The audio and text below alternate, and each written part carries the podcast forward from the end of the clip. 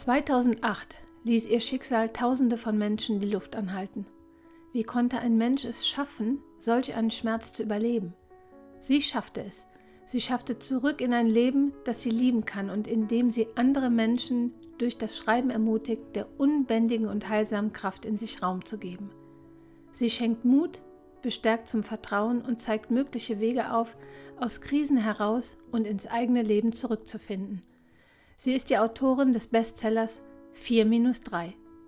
Barbara Pachel-Eberhardt. Hallo und herzlich willkommen hier beim Mindful Moment Podcast Lass uns leuchten. Ich bin Yvonne Müller-Bürgel und ich schenke dir auch in diesem Jahr mit wundervollen Gästen wieder Impulse, Ideen oder schlicht ein paar Gedanken für mehr Leichtigkeit und Leuchtkraft in deinem bunten Alltag. Das heutige Interview ist das 13. Gespräch in der Reihe, mit welcher ich dir Menschen vorstelle, die auf ihre ganz eigene und individuelle Weise den Alltag anderer ein ganzes Stück heller machen. Für mich sind es allesamt Friedenstifter und Friedenstifterinnen. Als Barbara Pachel-Eberhardt 2008 ihren Mann und ihre beiden Kinder durch einen Unfall an einem unbeschränkten Bahnübergang verliert, verfasst sie einen offenen Brief, den sie nur wenige Tage später an ihre Verwandten und Freunde verschickt. Das so berührende Schriftstück findet durch das Internet und durch Zeitungen seine Wege zu Tausenden von Menschen, die es tief bewegt. 2010 dann schreibt sie das Buch 4-3 und unterstützt seitdem abertausende Menschen durch ihre wundervolle und so wertvolle Arbeiterin, sich zurück oder neu ins Leben zu schreiben. Sie betrachtet das Schreiben als einen Schlüssel zum Zugang einer heilsamen Kraft, die in uns allen wohnt und die uns helfen kann, auch unser Leben wieder zu lieben. Ich selbst fühle mich sehr beseelt und bin so unglaublich dankbar, dass ich Sie als Gast für die Friedensstifter und Friedensstifterinnen Gespräche gewinnen konnte. Und nun, liebe Barbara, ganz lieben Dank, dass du da bist. Danke, dass du dir die Zeit genommen hast, einen so wertvollen Ausschnitt deiner Erfahrungen und deiner Erkenntnisse hier mit mir und allen Zuhörerinnen und Zuhörern zu teilen. Und danke, dass du uns einen Einblick schenkst und erzählst, wer du bist und was du machst. Ich freue mich riesig. Hallo und herzlich willkommen. Hallo, liebe Yvonne und hallo alle, die ihr da seid. Ich freue mich auch sehr, dass wir das geschafft haben und ja, dass wir jetzt eine schöne, schöne Gesprächszeit vor uns haben. Also Barbara Pachel-Eberhardt, mein Name. Ich bin, ja, was bin ich? Hauptberuflich Tausendsasser und das war ich schon immer in meinem Leben. Ich habe immer schon wahnsinnig gern in die Welt geschaut, gelernt und irgendwie alles Mögliche ausprobiert und so bin ich von meiner Herkunft her Musikerin, Querflötistin und habe lange Zeit als rote Nasen Clown-Doktor gearbeitet im Krankenhaus als Clown und ich bin heute noch die Erdenbotschafterin der roten Nasen Clown-Doktors und hatte einen Mann und zwei Kinder die, äh, ja, mein Mann war auch Clown, Heli, und 2010, 2008 war dann die große Wende in meinem Leben, weil eben mein Mann mit unserem Clownbus, in dem er und meine beiden Kinder gesessen sind, verunglückt sind, äh, tödlich verunglückt sind an einem unbeschrankten Bahnübergang. Und meine Reaktion darauf damals war der Versuch, irgendwie noch Freund zu bleiben mit diesem Leben, das ich so sehr liebe. Und ich habe diesen Versuch übers Schreiben gewagt. Und es ist Gott sei Dank, also wenn ich heute zurückschaue, gelungen äh, auf vielfältige Weise. Ich habe äh, genau, ich habe damit begonnen, einfach Briefe an meine Familie da drüben zu schreiben, um den Kontakt nicht abreißen zu lassen, um sie auch antworten zu lassen und mir Mut machen zu lassen. Und daraus ist letztendlich ein Buch geworden. Ja, es klingt so schön. Ich habe einen Bestseller veröffentlicht, aber was ich vor allem gemacht habe, ich habe dann, ich habe einen neuen Lebensgefährten dann bald gehabt und habe an ihn eigentlich einen Brief geschrieben.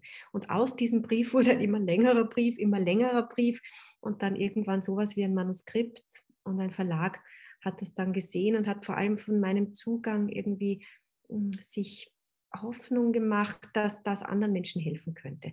Und das war es auch, was mich dann letztendlich durchhalten hat lassen, dieses lange Buchprojekt wirklich fertigzustellen, weil ich mir gedacht habe, ja, vielleicht kann meine Haltung, mein Zugang und eben darüber werden wir, glaube ich, noch reden, was mein Zugang ist, ja, anderen Menschen Mut machen und vor allem Mut machen, dass sie das vielleicht selber eh auch, äh, wenn sie das auch so spüren, und nicht unter einem Schicksal zerbrechen wollen, sondern ein Schicksal irgendwie aktiv und lebensbejahend und fried, friedvoll und versöhnlich anpacken wollen, dass sie das dürfen. Ich glaube, was mein Buch vor allem gemacht hat, ist Menschen die Erlaubnis zu geben, der eigenen Intuition und dem eigenen inneren Herzenswunsch der Friedlichkeit und der Versöhnlichkeit zu folgen.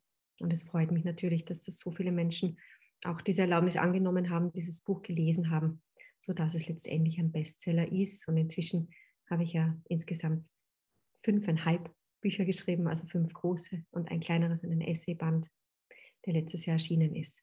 Ja, und darf mich Autorin nennen und eben ich bin Autorin und inzwischen begleite ich auch sehr viele Menschen dabei, über ihr eigenes Leben zu schreiben in Form von Tagebuch und biografischen Arbeiten und Büchern.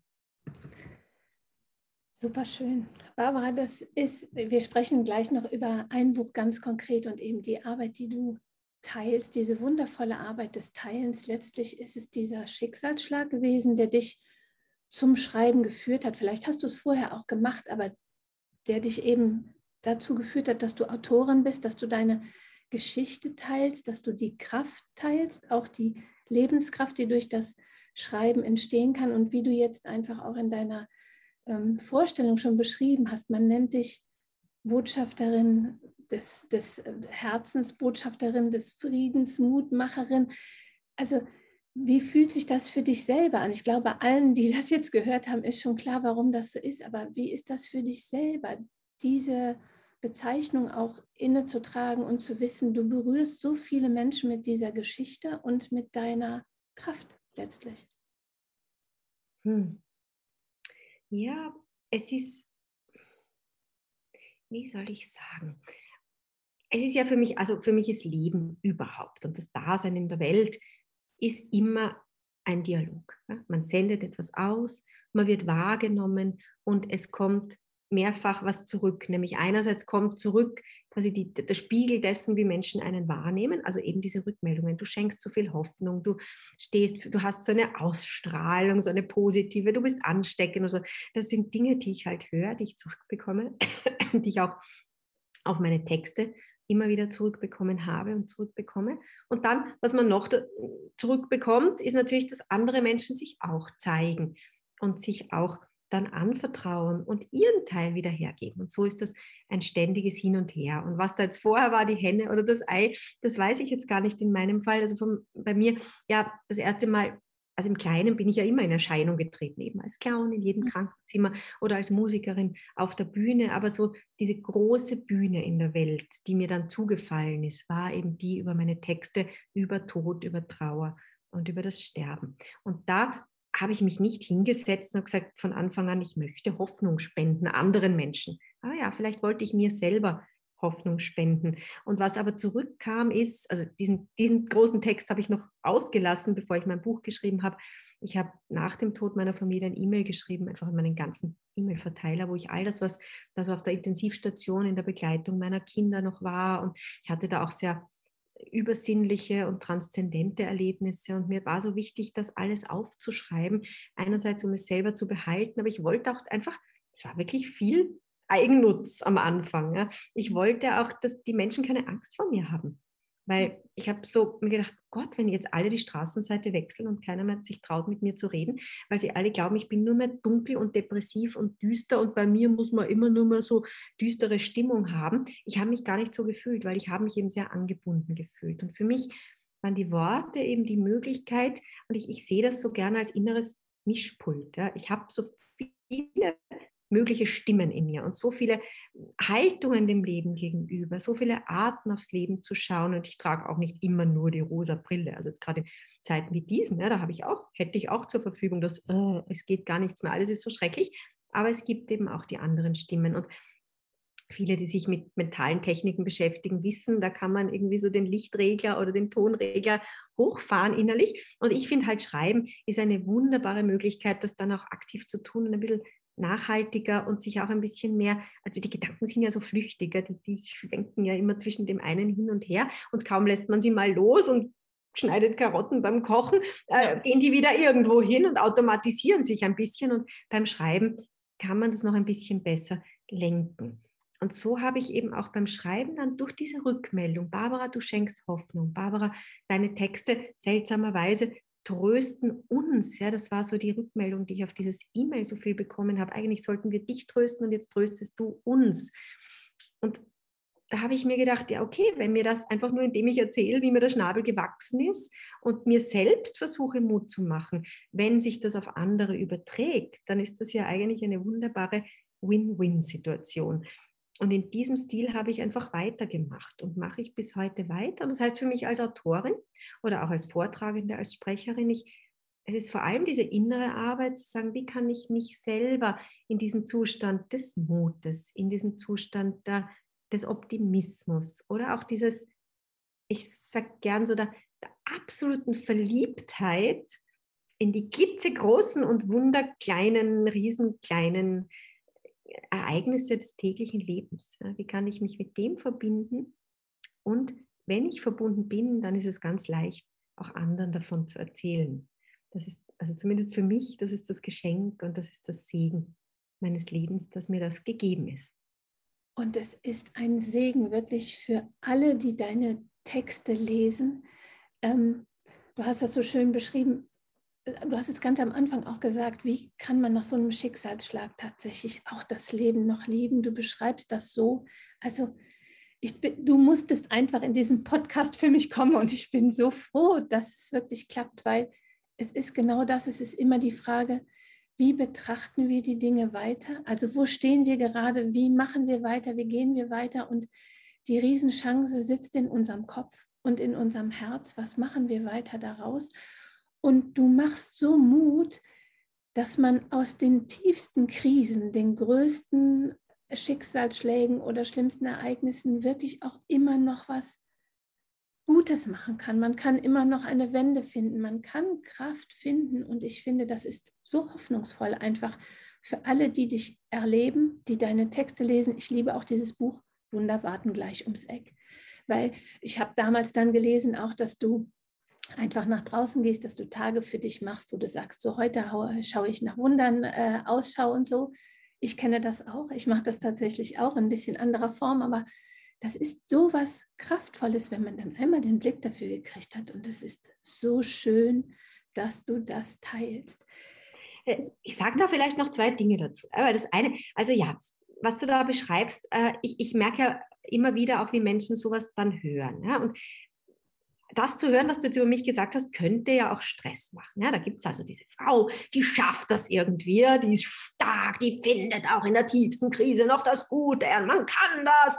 Ja, was sagen jetzt die, die das nicht können, ja, die das gerade nicht schaffen? Und ich gestehe, ich kann es auch nicht immer. Ja.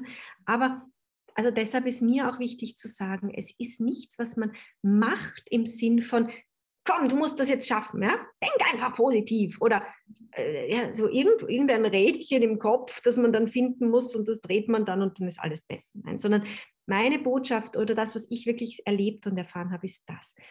Gerade in, in den schlimmsten Krisen, und ich war eben da 2008 und ich bin jetzt irgendwie da auch wieder, wir alle kollektiv, ja. ähm, meine Erfahrung ist, Krisen rauben uns Kraft, ja? enorm viel Kraft.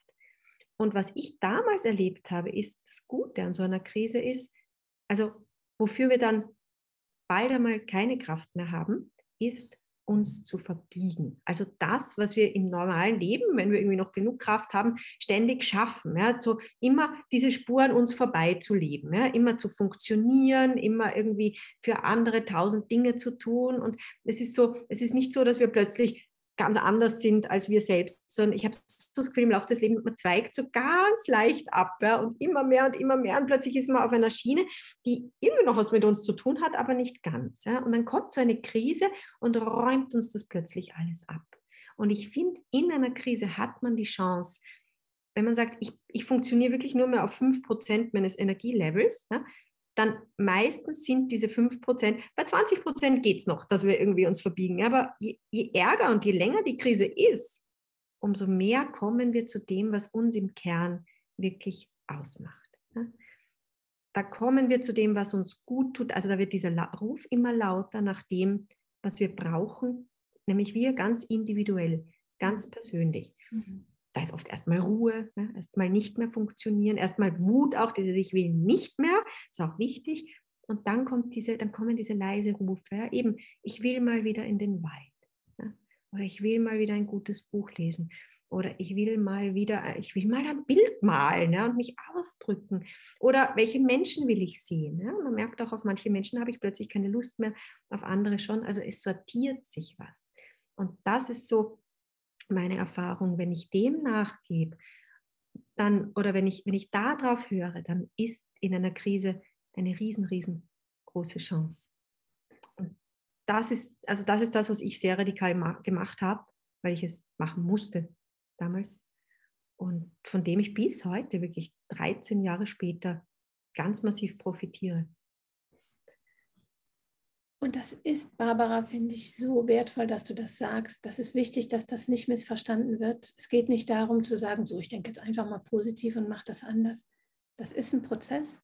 Und das ist vor allen Dingen ein Prozess, in dem man sehr, sehr liebevoll mit sich selber sein muss. Und wie du sagst, jeder hat einen individuell anderen Weg. Und ich finde gerade in der Zeit, du sagst ja selber, wir stecken alle kollektiv in einer Riesenkrise drin haben wir die Möglichkeit, ähm, uns selber nochmal ganz anders und neu zu begegnen. Und ich finde toll, du hast ein Buch geschrieben, das habe ich mir, Federleicht heißt das, im letzten Sommer gekauft. Ich hatte es mit im Urlaub. Ich schreibe auch immer schon. Ich schreibe ähm, lyrische Texte und sowas, also auch meine Gedanken, um mich zu sortieren, ähnlich wie du das beschreibst. Ich mache eine tolle Schreibwerkstatt bei dir mit und du hilfst Menschen über das Schreiben, die Krisen zu bewältigen. Was sind deine Erfahrungen? Warum ist gerade das Schreiben so was Wertvolles, um sich durch und über Krisen hinweg zu bewegen? Was ist das, das Gute am Schreiben? Also das eine ist das, was ich vorhin schon angedeutet habe, dass das Schreiben unsere Aufmerksamkeit fokussiert und bündelt und mhm. uns eben hilft, einer bestimmten Gedankenspur zu folgen und über längere Zeit zu folgen, als wir es normalerweise so beim Denken im luftleeren Raum tun. Mhm. Und das andere ist für mich, dass das Schreiben, also das Blatt Papier, ja, ist für mich man sagt das so schön, es gibt diese Redensart, Papier ist geduldig. Das wird ja oft auch ein bisschen abwertend gesagt, ja, ja, dem Papier kann man alles erzählen, auch Lügen und auch tausend äh, Pläne und die dann nie wahr werden und so. Ja, okay. Ich verstehe das anders. Das Papier ist für uns dieser Raum der absoluten Bejahung. Das Papier nimmt uns bedingungslos so, wie wir sind. Und ich glaube, der Mensch braucht nichts dringender, als diese immer wieder erneuerbare, absolute Bejahung. Das, was wir im besten Fall als Kind von unserer Mutter bekommen haben, aber äh, auch Mütter, also ich bin ja selber Mutter eines Kleinkindes, es gelingt ja dann doch auch nicht immer. Also ich glaube, jeder hat auch dieses Kernchen Kindheitstrauma in sich. Und, und wir, wir sehnen uns aber so danach, dass es da jemanden gibt, ich sage jetzt mal jemand, weil das Papier ist für mich sehr persönlich, ja. der uns mit allem bejahend annimmt. Und es ist das große Wunder und das große Paradox des menschlichen Daseins, dass Veränderung nur da möglich ist, wo wir den Status quo, also dieses so wie wir jetzt sind, absolut als bejaht und bejahenswert erleben. In dem Moment, wo das sacken darf, geht ein Raum auf für was Neues für neue Möglichkeiten oder sogar für den eigenen leisen Ruf etwas zu ändern. Ja? Und, äh, und also deshalb ist das Schreiben, und das ist das, was ich in meinen Schreibgruppen ständig erlebe, ja? dass Menschen eben diese Bejahung erleben und daraus entsteht die Lust, neu auf das eigene Leben hinzuschauen, eine Inventur zu machen, zu sagen, okay, was ist ein nächster kleiner Schritt, der mir gut tut, der mich mehr zu mir selbst fühlt, zu meiner Aufgabe in der Welt oder zu einfach zu mehr Lebenslust und Lebensfreude, zu verrückten Aktionen, zu irgendwas. Aber es geht eben immer nur über dieses, du bist tausendprozentig, geht nicht mathematisch, ich weiß, aber hundertprozentig in Ordnung, so wie du bist. Super schön, super schön. Und vielleicht noch was nachgesetzt. Ach, ich setze gerne was nach und das passt auch zum Schreiben, das passt auch zu dem, was ich jetzt sagen will. Und es kann sein, dass du jetzt so bist und fünf Minuten später ganz anders? Weil auch das, wir sind ja nicht nur eins. Also wir haben ja so, ich habe mal irgendwo in der Psychotherapie gehört, es gibt so das statische Selbstbild und das dynamische Selbstbild. Und manche Leute glauben immer, dieses statische, ein Mensch ist so und so. Ja, schreiben sie ihn fest, du bist ein Choleriker und du bist was, was gibt es die Persönlichkeitstypen und so. Oder auch dieses, äh, du bist ein Wendehals, ja, oder du bist so mal so, mal so. Das hat meine Mutter mir immer gesagt, du bist so ein Schmetterling, ja, du flatterst so herum. Und ja, ich glaube, das ist meine ganz große Qualität. Ja. Ich war immer schon wendig und ich habe immer schon ganz viele mögliche Potenziale in mir gehabt.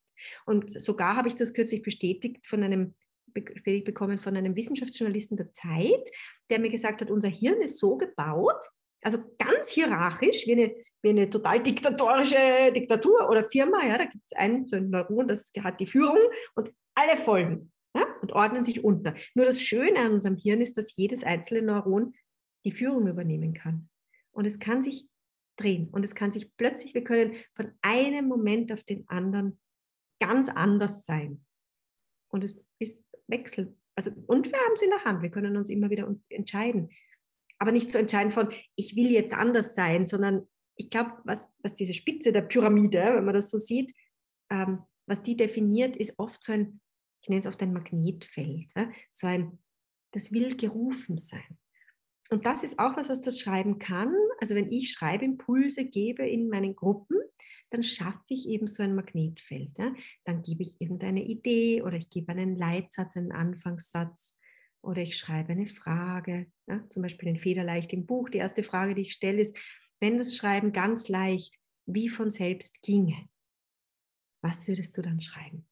Und schon ist dieses Magnetfeld da und schon bin ich eingestimmt auf diese Frage und schon fließt es. Ganz an und es fließt vielleicht ganz anderes aus mir heraus, als wenn ich frage, mh, hm, keine Ahnung, was anderes halt. Welche tröstlichen Worte möchtest du dir gerade sagen? Oder sammle 100 Dinge, die dir Kraft schenken. Und alles Schreibimpulse und alle locken eine andere Art, auf mein Leben zu schauen und eine andere Brille, die ich aufsetzen kann. Das, das, du hast jetzt ein paar ganz, ganz wichtige Sachen gesagt. Ich möchte drei Dinge dazu sagen. Erstmal hast du gesagt, es ist so wichtig, dass man sich annimmt, diese ich habe in einem anderen Zusammenhang dieses radikale Akzeptanz gehört. Da ging es um einen Zustand auf einem Arbeitsplatz, der sich nicht verändern ließ. Aber wenn wir zu dolle versuchen wollen, etwas zu verändern, das aber so ist, wie es ist, dann kämpfen wir nur. Und ich finde gerade diese liebevolle Akzeptanz aller unserer Anteile, die du eben auch genannt hast, das ist das Zweite. Wir sind viele. Wir mhm. sind unsere Vergangenheit. Wir sind nicht nur unsere eigene Vergangenheit. Wir sind unser System, in dem wir leben, in der Familie, in, im Freundeskreis, wie auch immer. Und wir sind wir selber. Und das kann durch kleine Trigger, durch Momente, durch was auch immer sich plötzlich ändern. Wir fühlen uns gerade so und dann ein paar Momente später fühlen wir uns ganz anders. Und auch das darf sein, finde ich super schön. Und zu diesen Schreibimpulsen mit dem Magnetfeld mag ich sagen, du hast just letzten Mittwoch einen Impuls gegeben. Es ging, um, es ging darum, Sätze zu formulieren im Jetzt mit ähm, Gefühlen, die man eigentlich so durch kleine, kleine Impulse, durch, durch laute Ausdrücke wie hm, hm, ha, ho.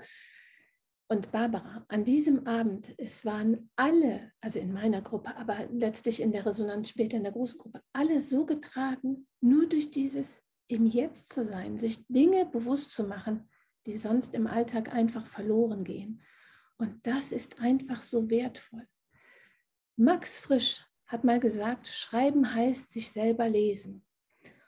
Und dennoch ist es auch manchmal so, dass das vielen Menschen Angst macht. Also dieses, was dann da steht, steht ja da, steht ja dann da. Und dieses zu akzeptieren, wenn da auch mal Dinge stehen, die uns vielleicht nicht gefallen, uns selbst betreffen oder eine Situation betreffend, wie kann man denn, hast du eine Idee, durch diese Angst drüber gehen? Also wie kann man das, wie kann man das schaffen zu sagen, und ja, auch das ist ein Teil von mir und ich kann das lernen, den mitzunehmen, anzunehmen? Ja, dazu ein paar Gedanken oder ein paar Sätze, die mir, mich so immer tragen.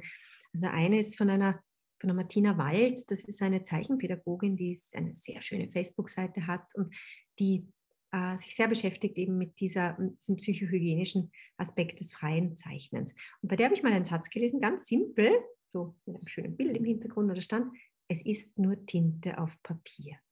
Schön. Und das ist so ein Satz, den ich mir immer denke, wir müssen davor nicht Angst haben, weil erstmal sind es einfach nur Worte auf Papier und wir müssen uns auch mit diesen Worten nicht 100% identifizieren. Ne? Auch hier, auch das, auch das Schatten, ja, auch das Negative, sind auch nicht nur wir. Genauso wie wir nicht nur das Positive sind und nicht nur das Funktionieren sind und nicht nur das sind. Es ist nur ein Teil von uns, vielleicht einer, der sich gerade ganz wichtig macht und ganz groß, ja? aber auch der ist einfach nur ein Teil und kann auf Papier zur Seite gelegt werden. Und da ist, kommt jetzt noch ein Wort ins Spiel, das ich aus meiner Clown-Zeit irgendwie mitgenommen habe eines der schönsten und größten Wörter, die wir überhaupt haben in unserer Sprache, nämlich das Wort und. Ja. Und auch das bin ich. Also wir haben als Clowns mal eine Improvisationsübung gemacht, die war wunderschön. Ähm, da haben wir uns zu zweit als Clowns auf die Bühne gestellt und wir sollten spontan eine Geschichte erfinden. Also wir sollten dem Publikum erzählen, was wir gestern gemacht haben. Da begann zum Beispiel einer mit, wir waren gestern im Zoo. Ja, und da haben wir uns alle Tiere angeschaut und dann haben wir uns ein Eis gekauft. Und die Aufgabe war, sobald der eine in seinem Erzählfluss stockt und nicht weiterkommt, ja, klatscht ihn der andere an die Schulter und sagt ja und und erzählt die Geschichte weiter, solange bis er wieder stockt. Und dann tut ihn wieder, also löst ihn wieder der Partner ab. Ja? Die, Übergang, also die Überleitungsworte waren immer ja und. Und das Spannende bei dieser Übung war, dass es kaum einem Paar gelungen ist, öfter als zwei, dreimal ja und zu sagen. Und dann sind alle in dieses ja, aber gekippt. Ja, ja, und nämlich treibt die Geschichte voran, lässt sie immer gefährlicher, immer spannender, immer verrückter werden. Ja, und wir haben so diesen inneren Impuls, da wir wollen es zurückholen, wir wollen es auf ein sicheres Terrain bringen. Also wir haben Eis gegessen und dann habe ich mir 20 Sorten Eis bestellt auf dieser Tüte und dann hat das zu wackeln angefangen und dann sagt der andere, ja, aber ich habe ihr dann geholfen. Ja? Wir haben uns dann einen Becher bestellt und dann haben wir das alles schön aufgeteilt und schon ist wieder alles in Ordnung. So ist aber das Leben nicht. Ja? Das Leben ist ganz oft so und das und hilft uns eben da durchzugehen und ganz andere Lösungen in der Geschichte und auch im Leben zu finden und auch in unserer Psyche, als wenn wir dauernd Ja, aber sagen. Und das ist was, was ich auch im Moment sehr stark bemerke und warum das Schreiben auch in den Schreibgruppen so wertvoll ist, weil im täglichen Leben, in den Gesprächen merke ich ganz oft, auch selber, wenn ich so also mein Leid klage gerade, ja, als, als Mutter einer kleinen Tochter und dauernd ist der Kindergarten zu und dauernd sind wir wieder in Quarantäne und Lockdown und sonst was. Und dann kommt immer dieses, ja, aber sieh es doch mal positiv. Ja? Oder es wird irgendwie relativiert oder abgeschwächt oder so. Und ich sehe mich nach nichts mehr als diesem, ja, wow, ja? das ist ganz arg. Und bei mir ist es so, oder, und was machst du jetzt? Ja, und. Und das machen wir in den Schreibgruppen auch. Also da, wo du auch dabei bist. Ja, wir schreiben ja nicht nur, sondern wir tauschen uns nachher aus über das Geschriebene. Es gibt den Raum zum Vorlesen und es gibt eben die Zuhörer, die eben nicht Ja, aber sagen, sondern die einfach hören und sagen, ja, genau. Ja, ja. Und so eben, wie kann ich mit, mit ungeliebten Anteilen in mir umgehen? Ja, eben durch dieses Ja und auch das bin ich und ich bin auch was anderes. Dann durch das Wissen eben, gerade das, was sich so laut macht und so wichtig macht, ist oft was, was einfach lang verdrängt wurde. Und in dem Moment, wo es wirklich sein darf, also wo es ganz groß werden darf, wird es schon wieder kleiner. Und was noch hilft oder was mir sehr geholfen hat, ist auch so ein bisschen ähm, das psychologische Wissen. Ja, ich habe begonnen nach dem Tod meiner Familie mit einer Therapie nach Carl Gustav Jung, der ja eben dieser Vertreter der Schattenarbeit ist, ja, das die Persönlichkeit in Schichten betrachtet und sagt, wir haben so diese diese Maske, die, die, wie heißt es, Persona, die wir nach außen tragen. Ja? Das ist so ein bisschen der optimierte Teil unserer selbst, wie wir uns zeigen. Und das ist auch wichtig, wir brauchen die auch. Ja? Wir können nicht dauernd durch die Welt rennen und sagen, ja, von der hässlichsten Seite, sogar im Supermarkt, ja, ist nicht so gut oder wird das Leben vielleicht ein bisschen anstrengend machen. Also wir brauchen sie schon, auch die Fähigkeit, uns irgendwie ziemlich zu zeigen. Ja? Aber das Blöde ist, wenn wir uns selbst damit verwechseln ja? und glauben, dass wir diese anderen Seiten drinnen, innen drin nicht haben dürfen. Und hinter dieser Persona kommt eben ziemlich bald dieser, diese ganzen Anteile, die wir nach außen nicht zeigen dürfen. Wohin damit? Ja? Und da ist das Papier eben so ein gutes Auffangbecken, Freundschaften, intime Partnerschaften sind dafür ein gutes Auffangbecken. Ja? Aber wir haben das ja oft nicht so. Ja? Oder Freundschaften auch gerade im Moment immer alles selber zu tun mit ihren Dingen. Ja? Wie viel können wir uns zumuten? Also, wo ist der Raum? Meiner Meinung nach das Papier und eben der Austausch in Schreibgruppen. Und dann merken wir, hinter diesem Schatten kommt was ganz, ganz Tolles. Da kommt das, was C.G. Jung als das Selbst betrachtet oder bezeichnet. Selbst, das eben die Mischung ist aus all diesen Schichten und Ebenen. Und das, wo wir zu all dem Ja sagen können und auf eine ganz neue Art freiwillig und auch situationsangemessen die Wahl haben. Zu welcher Schicht oder zu welchem Anteil greifen wir? Und ich ergänze jetzt noch ein letztes, also ich, inzwischen beschäftige ich mich viel mit der Individualpsychologie, das ist auch eine tiefenpsychologische Schule nach Alfred Adler. Und der wiederum spricht vom Persönlichkeitsanteil ne, und sagt, wir haben aus jedem Lebensalter und aus jeder einschneidenden, kleineren oder größeren Erfahrung in unserem Leben, haben wir auch sowas wie ein inneres Bild von uns oder einen Persönlichkeitsanteil mitgenommen. Ja? Und der kann man das wirklich so aufzeichnen wie eine Reihe von, da gibt es eine Dreijährige in mir und eine dreieinhalbjährige und dann gibt es die Vierjährige, die gerade irgendwie im Kindergarten was Furchtbares erlebt hat und die gibt es auch noch in mir und so. Und da komme ich nochmal auf das Mischpult zurück. Also all diese Anteile leben in uns. Ja. Und ja, manchmal die, da kann man sich zum Beispiel danach fragen, ah, das macht meine Therapeutin zum Beispiel ganz oft, dass sie sagt, wie alt sind sie gerade? Ja. Und ganz oft hat man eine ganz eindeutige Antwort darauf. Man weiß, oh, ich bin gerade vier mhm. oder ich bin gerade sieben. Mhm. Und die Psychotherapie, also die Individualpsychologie, arbeitet dann daran, sich zu erinnern, ja, welche Ereignisse assoziiere ich damit, was fällt mir ein. Und dann kommt man oft auf so Schlüsselerlebnisse und kann das Kind von damals würdigen, dass es diese Strategie oder diese Art des Ausdrucks oder diese Gefühle gewählt hat, einfach damals, um zu überleben. Und dann kann man sich heute fragen, ist das noch angemessen? Ne? Hilft es mir immer noch? Super, dann kann ich es beibehalten ne? als Werkzeug in meinem Koffer. Oder ist es nicht mehr dienlich? Macht es mir das Leben schwerer statt leichter? Das heißt, wie kann ich heute auf solche Situationen neu reagieren? Was möchte ich mir aussuchen? Und auch das muss nicht immer nur Lieb-Kind sein. Ne? Es kann auch eine andere Art der Wut zum Beispiel sein. Ne? Nicht eine blinde oder ohnmächtige, sondern eine gezielte, eine kommunizierende Wut, die zum Beispiel an Briefe schreibt, an Politiker oder was auch immer, ja, oder sich öffentlich zu Wort meldet oder Bücher schreibt. Und das, äh, so, wir, so werden wir Erwachsener, ohne dass Erwachsensein heißen muss, ich muss auf all meine ungeliebten und unangenehmen Gefühle verzichten. Weil das wäre nicht erwachsen, sondern das wäre einfach nur beschränkt und eingeschränkt. Das, das ist ganz äh, schön, dass du diese ähm, Therapeuten nennst oder diese, diese Formen eben äh, mit den Anteilen in uns umzugehen. Luise Reddemann, eine Traumatherapeutin aus mhm. Deutschland, arbeitet ja auch mit diesen Persönlichkeitsanteilen, die man dann eben auch in Sicherheit bringen kann, um sich bewusst zu machen, oh, ich lebe in 2022, ich habe noch ganz andere Ressourcen als das, was sich da gerade zeigt. Und das ist was unglaublich ja, Heilsames und wie ich finde, Wertvolles einfach. Wenn, und wenn wir bei der Redemann sind, ich meine, das hat auch was mit dem Schreiben zu tun, was bei der Redemann auch so schön ist, ist, dass sie ja auch die Fantasiewelt einlädt. Ja. Also ja. wenn wir so über Ressourcen reden und über Kraftquellen im Leben, dann schauen wir oft so nur auf das, was haben wir wirklich zur Verfügung.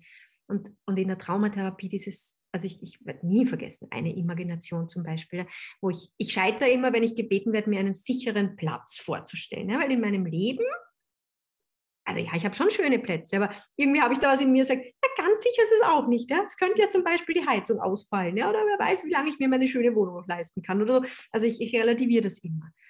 Und eines Tages habe ich mal in einer Fantasiereise mir eben einen Fantasieplatz vorgestellt. Da hat meine Therapeutin wirklich auch gesagt, sie dürfen alles dazu holen, was sie wollen. Ja? Elfen, Feen, gute Geister. Und ich weiß noch, also da gab es einen Zauberbaum, da gab es ein Lagerfeuer, das äh, irgendwie sich aus Luft speist. Und es gab eine unsichtbare Mauer, die nur die Menschen durchlässt, die es gut mit mir meinen. Und die anderen habe ich mir dann so vorgestellt, die fallen dann einfach vor der Mauer in ein Loch und werden so weggespült.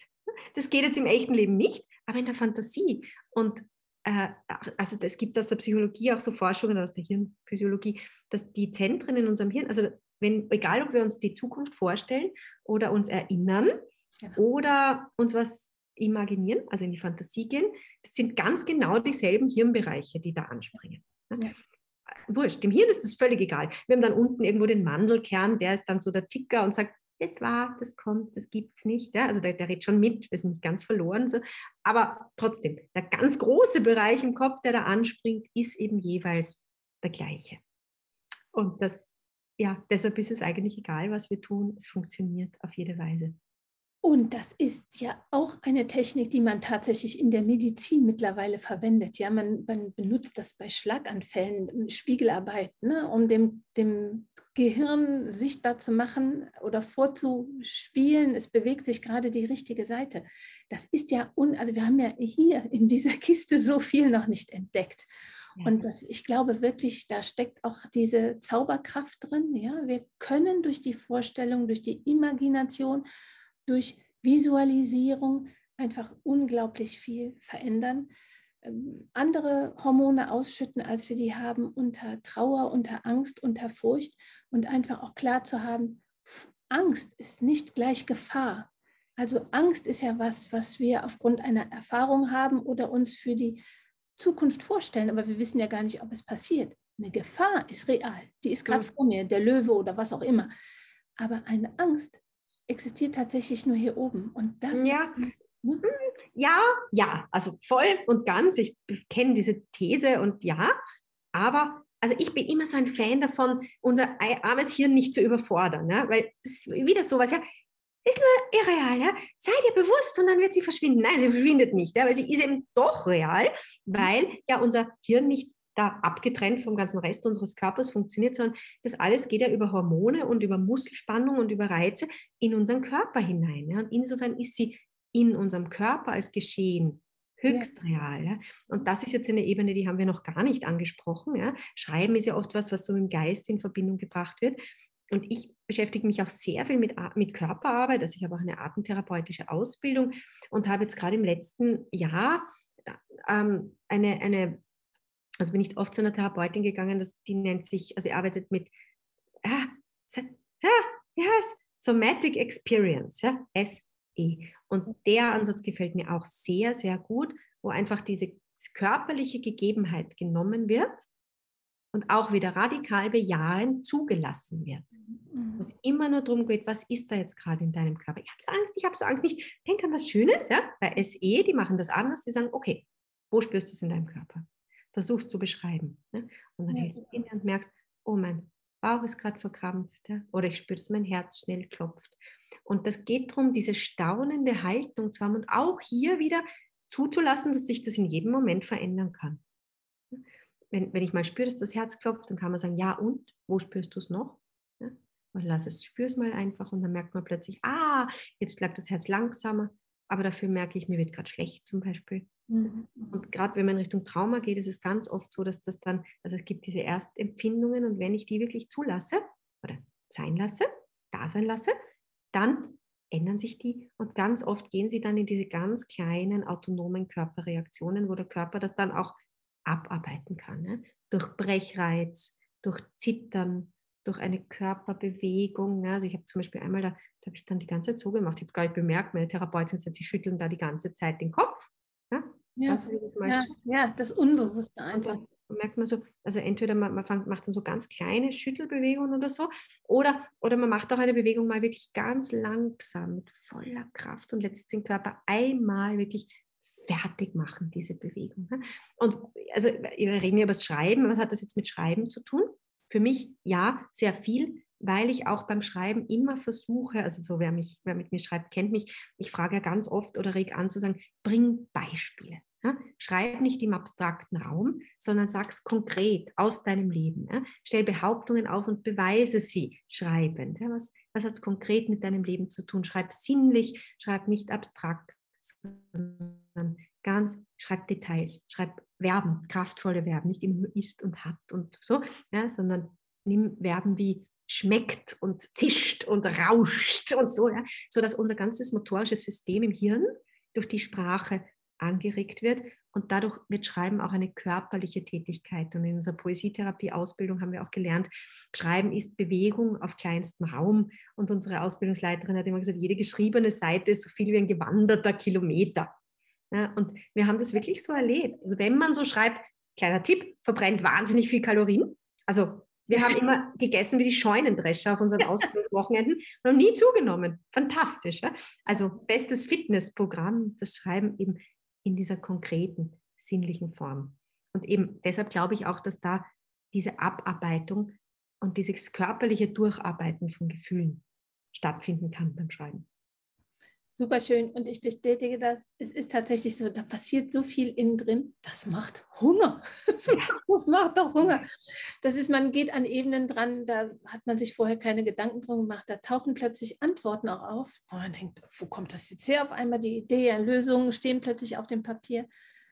Einfach, ähm, ja, unglaublich spannend, wenn man sich einmal die Möglichkeit erlaubt, das auszuprobieren. Hättest du eine Idee, wenn du jetzt sagen würdest, um es einfach mal auszuprobieren für die, die es noch nicht kennen? Mit was, mit welcher Kleinigkeit könnte man einfach mal starten? Gibt es da was? Ja, also eine der Schreibtechniken, die immer wieder funktionieren, erstaunlich, im Grunde habe ich es schon gesagt, einfach losschreiben und zwar beginnend mit dem Wort und. Und. und. Das Wort und als Anfangswort nimmt uns komplett die Angst vor dem leeren Blatt. Und das Und steht auch symbolisch dafür, dass es einfach nur ein kleiner Ausschnitt ist aus diesem dauernden Strom der Gedanken. Ja?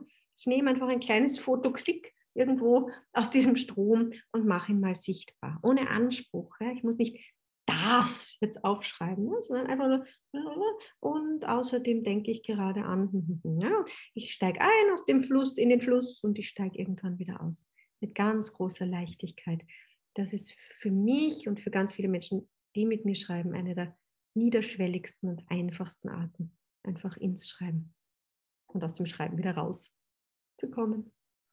Und, und ich kann das nur bestätigen. Also dieses, ich mag es nochmal zeigen, federleicht. Aber es, es sind so schöne Dinge hier in diesem Buch, so schöne Anregungen. Und tatsächlich ist es das gewesen. Ich hatte über, ich glaube, drei, vier Jahre eine Schreibblockade durch ein Erlebnis, durch eine Kritik, die mich damals sehr getroffen hat. Also die Menschen, die schreiben, kennen das, dass sowas passieren kann. Und dieses Gefühl, das ich letztlich durch Federleicht zurückbekommen habe, es kann ganz leicht sein.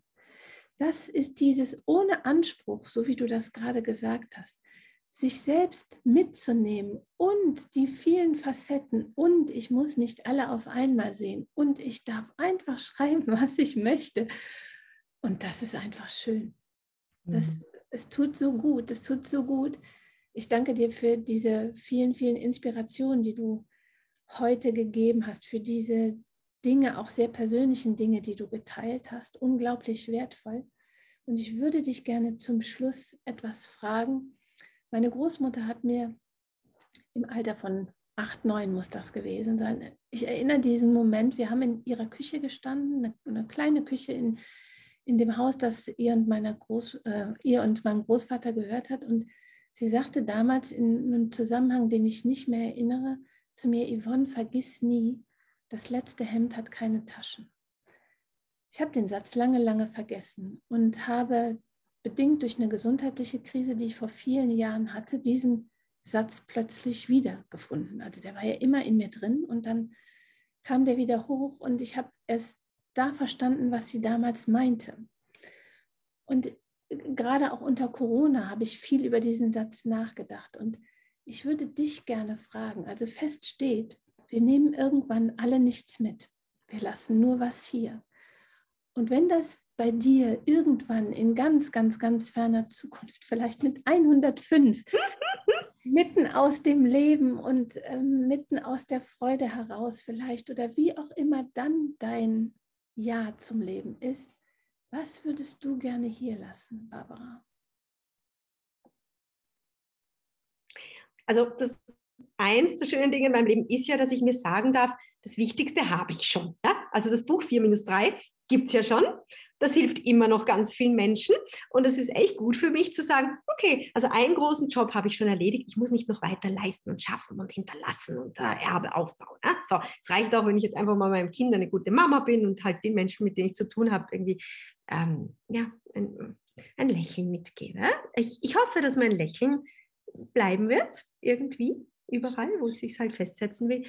Und einen, einen Gedanken also ich werde nicht müde, den immer wieder zu sagen. Ja? Und der ist eigentlich nicht von mir, aber vielleicht ist mein Job, ihn weiterzutragen, weil ich habe ihn wiederum bekommen von einem Psychotherapeuten. Und die sitzen ja in ihren kleinen Kämmerlein und sagen manchmal total weise Dinge, aber sie sind ja nicht die großen Speaker. Also wie kommen diese Dinge in der Welt? Vielleicht manchmal dadurch, dass jemand anderes das weitererzählt. Ja? Und äh, es hat viel mit dem zu tun, was wir geredet haben. Äh, dieser Therapeut hat mir damals gesagt, es gibt manchmal im Leben Situationen, da schüttet es, also es regnet, ganz furchtbar. Und wir flüchten uns unter ein Dach und dann hat genau an der Stelle, wo wir stehen, die Regenrinne ein Loch und es fällt uns alles auf den Kopf. Ja? Und so fühlen wir uns manchmal im Leben. warum ich, warum ich? Und er hat gesagt, und in solchen Situationen vergessen wir oft darauf, dass einen Schritt weiter rechts oder einen Schritt weiter links die Welt ganz anders ausschaut.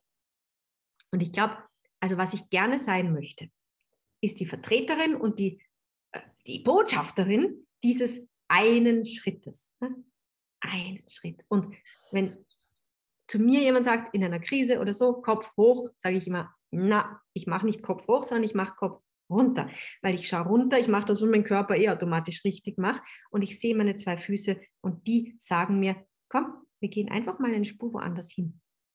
Und die Füße sind übrigens auch unser wichtigstes Sehorgan. Ne? Also wenn wir Neues sehen wollen, dann können wir mit den Augen noch so lang schauen, wie wir wollen. Ne? Wir werden immer nur unser Wohnzimmer sehen oder sonst was.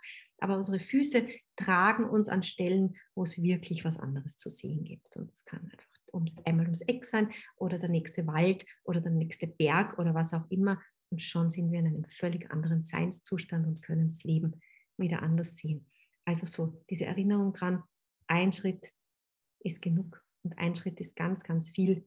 Wenn das die Botschaft ist, die durch mich in der Welt klingen und bleiben kann, und der Refrain des Liedes, das die Musen von mir singen werden eines Tages. Dann bin ich glücklich. Barbara, das ist so, so schön. Ein Schritt. Und ein Schritt, der fühlt sich eben auch leicht an. Ein Schritt kann man machen. Und dann vielleicht einen nächsten Schritt und einen nächsten Schritt. Ja. Und dann plötzlich hat man äh, die Erfahrung vielleicht gemacht, man hat einen Pilgerweg erlebt oder ein ganzes Lebensabenteuer. Ja. ja. Super, super schön. Vielen, vielen Dank an dich. Vielen Dank an deine Botschaften. Vielen Dank an deine Energie, die du teilst. Vielen Dank für all das, was du der Welt schenkst, für all den Mut, den du verbreitest, eben sich selber auszuprobieren, sich zu erleben und einfach Ja zu sich zu sagen. Ich finde, das ist das Allerschönste, was man schenken kann. Hm. Vielen, vielen Dank. Ich wünsche dir und deiner Familie alles, alles Liebe. Für euch in Wien von Herzen, ja, kommt gut durch diese Zeit und äh, passt gut auf euch auf. Bleibt gesund hoffentlich weiterhin und ähm, ja, lasst euch gut gehen und vielen, vielen Dank nochmal, dass du dabei warst. Das war super schön. Danke sehr und danke auch für deine Fragen, Yvonne. Ich finde, es gibt ja nichts Schöneres als Menschen, die einem Fragen stellen, die einen selbst an diese ja, hoffnungsspendenden und guten äh, Dinge, die man über das Leben und über sich selber weiß, erinnern und dass man sie wieder mal laut aussprechen darf. Und ja, dafür danke ich dir. Das ist ein ganz großer Segen in meinem Leben, dass ich immer wieder solche schönen Fragen gestellt bekomme. Super. Aber und auch die kann man sich am Papier stellen, selber. Ja, also, das, das stimmt, das stimmt. Und jetzt fällt mir ein, das ist ganz, ganz wichtig. Ich mag dich bitten, teile bitte noch, was du alles für tolle Dinge anbietest. Also von denen ja ich auch die Geschenke mitnehmen kann, von deiner äh, Lieblingslebensmanufaktur und ja, die steht da eh unter mir. Ja, die, die, die, die, die, Werkstatt, deine Bücher. Magst du schnell, schnell noch teilen? Ich sag's ganz schnell. Ja. Ne? Es ist, Im Grunde ist es ganz simpel. Ich habe eine Homepage und die heißt mein minus also nicht Minus, aber mein Strich äh, Lieblingsleben ja. Und da findet man im Grunde alles. Was ist alles? Ganz kurz gesagt, ich biete Seminare an für biografisches Schreiben, für Tagebuchschreiben, also Live-Seminare. Eins meiner Lieblingsseminare geht auch um das Thema Tod. Also da gibt es eins, das heißt ein Wochenende mit dir, wo man drei innige Tage mit einem schon gestorbenen Menschen verbringt und sich wieder nahe kommt und ganz stark in Verbindung wiederkommt. So, das sind jetzt im März, habe ich da zwei solche Seminare. Und was ich auch anbiete, sind eben Online-Schreibgruppen, immer wieder so projektgebunden. Da ist jetzt im Moment nichts Aktuelles, aber im Frühjahr kommt wieder was. Also es lohnt sich unbedingt auf mein-lieblingsleben.at zu schauen. Und da gibt es gleich auf der Startseite die Möglichkeit, meinen Newsletter zu abonnieren, meine Lieblingslebenspost. Also das wäre eigentlich, wenn ihr eine Sache machen wollt, macht das, weil dann bekommt ihr jeden zweiten Sonntag meine Gedanken über das Leben und das Schreiben und wie das so zusammenhängt. Man muss deshalb nicht schreiben, man kann es auch so lesen, große Erlaubnis. Und man bekommt eben auch die Infos, wenn es was Aktuelles gibt, weil ich bin schon so, also ich plane, ja, manchmal muss ich aus Raumgründen lang vorausplanen, in Bildungshäusern und so. Aber was viel mehr meine Stärke ist, ist so dieses Pop-up. Ja. Ich merke was in der Gesellschaft, so wie jetzt, eben zum Beispiel jetzt am Sonntag, also gerade heute, wo das Interview erscheint, gibt es zum Beispiel eine Einheit und es gibt sicher dann noch einmal bald ein kathartisches Schreiben, einfach zweieinhalb Stunden die Möglichkeit, alles mal auf Papier zu bringen und es einfach mal auszusprechen. Das, was wir uns schon gar nicht mehr trauen, mit anderen zu teilen und dann eben in diesem geschützten Rahmen zu teilen. Und manchmal fällt mir einfach sowas auf, da habe ich das Gefühl, boah, das könnte jetzt die Welt brauchen und dann biete ich schnell an und ich kriege eben, also meistens kriege ich dann so auch durch die Anmeldung und so die Rückmeldung, dass es eben gerade irgendeinen Nerv getroffen hat. Und auf diese Weise funktioniere ich und eben über diese Dinge erfährt man, wenn man meine Lieblingslebenspost abonniert und ich bin keine, die irgendwie mit Mails zuschwemmt. Ich mache das in einem dosierten Rhythmus, gerade so, dass man eben mit mir in Kontakt bleiben kann und nichts versäumt. Und ich, und ich mag diese Post, ich finde sie sehr erfrischend. Es ist wirklich so mitten aus dem Leben und du, ähm, ja, es, ist, es, sind so kleine Momente, die einen dann einfach auch ähm, anstoßen und äh, sehr erfrischend einfach. Also ich kann es auch nur empfehlen. Mhm. Ganz, ganz lieben Dank nochmal. Liebe Grüße nach Wien an dich. Hab einen schönen Tag, eine gute Restwoche und äh, schön, dass du dabei warst. Alles du Liebe, liebe Yvonne, und euch allen alles, alles Gute und vielen Dank. Auf bald. Tschüss. Was für eine Frau, was für eine Geschichte, was für eine Hoffnungsträgerin. Ich hoffe, dich hat das heutige Gespräch genauso berührt und ermutigt wie mich und auch du fühlst dich inspiriert, Stift und Papier zur Hand zu nehmen und mit einem kleinen ersten und der Kraft in dir Raum zu geben. Und vielleicht hast du sogar Lust bekommen, dich von Barbara intensiver begleiten und regelmäßiger inspirieren zu lassen, diesen Zauber des regelmäßigen Schreibens zu entdecken und interessierst dich für die wundervollen Angebote ihrer Lieblingslebensgefühlsmanufaktur. Dann findest du wie immer alle wichtigen Links in den Shownotes zu dieser Episode. Und wenn auch du glaubst, dass wir alle einen Beitrag dazu leisten können, den Alltag anderer heller zu machen, und dir die Idee gefällt, Menschen beispielhaft sichtbar zu machen, die dies bereits tun, dann abonniere gerne meinen Podcast und auch meinen Kanal auf YouTube, auf dem du alle diese Gespräche sogar ansehen kannst. Tu dies, damit du kein Interview verpasst. Nun wünsche ich dir von Herzen einen wundervollen Tag und die Gewissheit, dass oft nur ein einziger kleiner Schritt nach links oder rechts so unglaublich viel bewegen kann. Trau dich, die Welt braucht dich, denn auch du machst die Welt heller.